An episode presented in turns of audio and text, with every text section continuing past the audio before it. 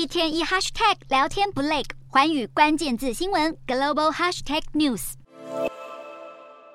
肆虐已久的通膨，在美国联准会的高利率压抑下，持续呈现放缓迹象。美国劳工部十日公布的最新数据显示，美国七月消费者物价 CPI 年增百分之三点二。虽然这是自去年七月起十三个月来首度反弹，但依然低于市场预期的百分之三点三。此外，剔除食品与能源价格的核心 CPI 年增从百分之四点八降至百分之四点七，整体 CPI 月增也保持在百分之零点二水准，反映了房租、保险等费用的核心通货膨胀也持续缓和，这可能会使联准会决策官员安心。并且在九月的利率会议上决议暂缓升息。美国 CPI 年增率回升，经济学家普遍认为是基期效应作祟，而未来几个月 CPI 年增率可能会不时回升。但专家认为，这对联总会官员的决策影响不大，因为他们会紧盯反映物价基本趋势的核心通膨数值。而市场也正面看待七月通膨数据，